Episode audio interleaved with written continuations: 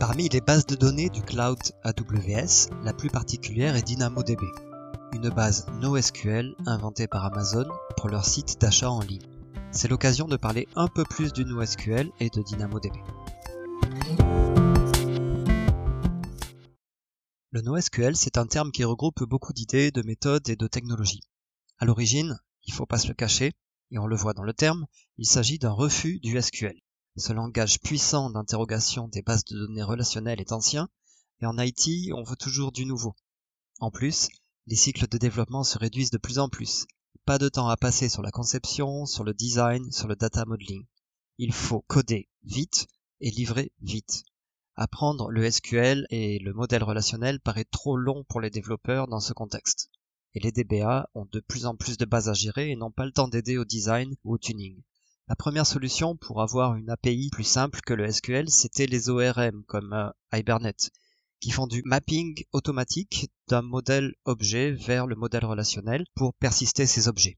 Le problème, on y perd beaucoup en performance car au lieu de bénéficier de la puissance du SQL qui traite des ensembles de lignes, on fait du ligne à ligne avec les méthodes crues, car un objet Java est mappé sur une ligne d'une table, et on se retrouve à naviguer dans des objets et à faire des milliers d'allers-retours vers la base de données au lieu de faire des jointures efficaces.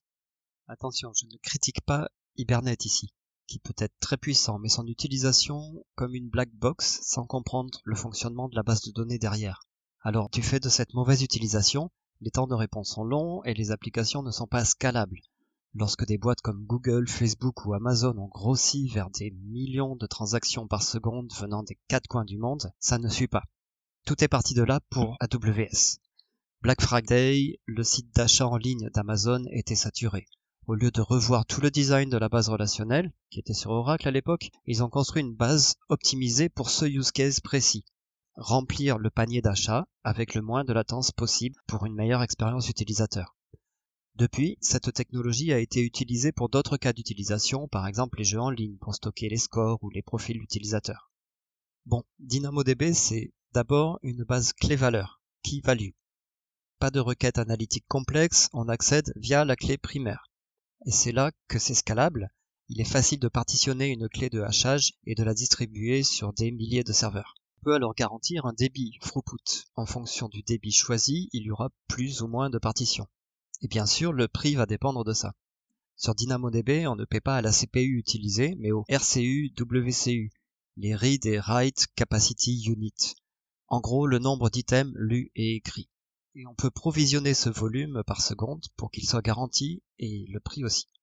Les capacity units, c'est un peu plus que le nombre d'items. Lorsqu'on écrit un item plus large que 1 kilooctet ou qu'on lit plus large que 4 kilooctets, alors c'est plusieurs capacity units qui sont comptés. Si on a des index, ça rajoute des write capacity units pour les maintenir.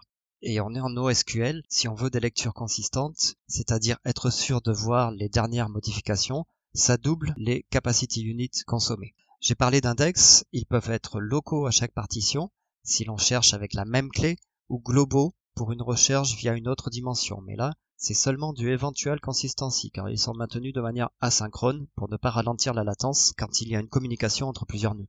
Pour assurer des temps de réponse constants, les fonctionnalités sont limitées et les API très simples, c'est la raison d'être de DynamoDB. Bon, quand j'ai parlé de clé valeur, on peut avoir une clé composée. Le premier attribut est celui qui détermine la partition par hachage, et le deuxième est comme un index trié dans cette partition, donc un index local qui va permettre aussi d'accéder sur des ranges de valeurs dans la partition pour une clé de hachage donnée. Un range de valeurs sur le deuxième attribut de la clé. Cette clé composée, hash plus range, ça permet d'avoir plusieurs items qui sont stockés et récupérés ensemble. Dans clé valeur, la valeur c'est du JSON un ensemble d'attributs et même une hiérarchie d'attributs. On peut donc s'en servir comme une base document, à la Cassandra ou MongoDB. Mais l'idée de DynamoDB, c'est quand même de ne pas stocker des gros documents. Souvenez-vous, on multiplie les capacités units si on va lire trop de, de, volume pour chaque item. Les gros documents JSON, soit on les découpe en une collection de plusieurs items et ils vont être stockés ensemble grâce à cette clé composée, ou soit on les stocke ailleurs, un fichier dans S3 par exemple. Donc en bref, comme tout NoSQL, c'est une API très simple pas d'optimiseur, pas de transaction acide, pas de jointure. Ça veut dire à utiliser pour des use cases particuliers et ce que la base ne fait pas, il va falloir le faire dans le code. Mais grâce à ça, il y a des temps de réponse rapides, prédictibles et scalables. Si vous avez de la chance et que votre entreprise devient un nouveau Facebook, la techno suivra. Par contre, on parle souvent d'agilité avec le NoSQL et là, je suis pas trop d'accord. Toute évolution, ça va être des modifications de code. Imaginez que d'un coup, on vous demande un dashboard pour analyser les données. On n'est pas dans une base relationnelle où on peut faire un select complexe, rajouter des index ou une vue matérialisée. Là, il faudra répliquer les données vers une base qui sera optimisée pour les requêtes analytiques. C'est vraiment l'idée des bases de données AWS. Il y a une techno différente pour chaque besoin. L'avantage, chaque outil est optimisé pour son use case. L'inconvénient, du code et du trafic pour répliquer entre ces bases c'est important de bien comprendre quel problème DynamoDB peut résoudre. Si dans votre base relationnelle vous avez des tables que vous n'accédez que par clé primaire, avec des données qui n'ont pas de structure précise en face et qui ne sont pas forcément accédées par des utilisateurs concurrents, alors c'est peut-être un bon cas pour une base NoSQL comme DynamoDB.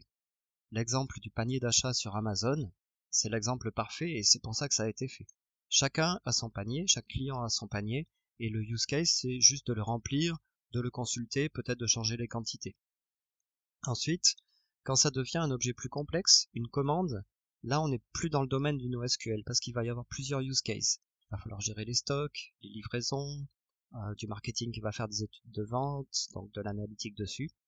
Tout ça, ça va être plutôt un modèle relationnel. Typiquement, le panier d'achat, ça va sur DynamoDB, et puis quand ça devient une commande, c'est propagé sur une base relationnelle ERP. Un autre exemple, les profils utilisateurs dans une application web. La clé, c'est le username ou l'email, et on stocke des infos variées pour chacun des utilisateurs. Il n'y a rien de complexe, mais on veut pouvoir suivre la charge sans dégrader l'expérience utilisateur, même si tout d'un coup on a tout le monde qui se connecte en même temps. On peut aussi penser à DynamoDB pour des time series. La clé, c'est la variable, et le deuxième attribut de la clé sur le range, c'est un timestamp. On peut aussi penser à DynamoDB pour des graphes. Mais on verra que AWS a aussi des bases dédiées pour le time series, dédiées pour le graphe.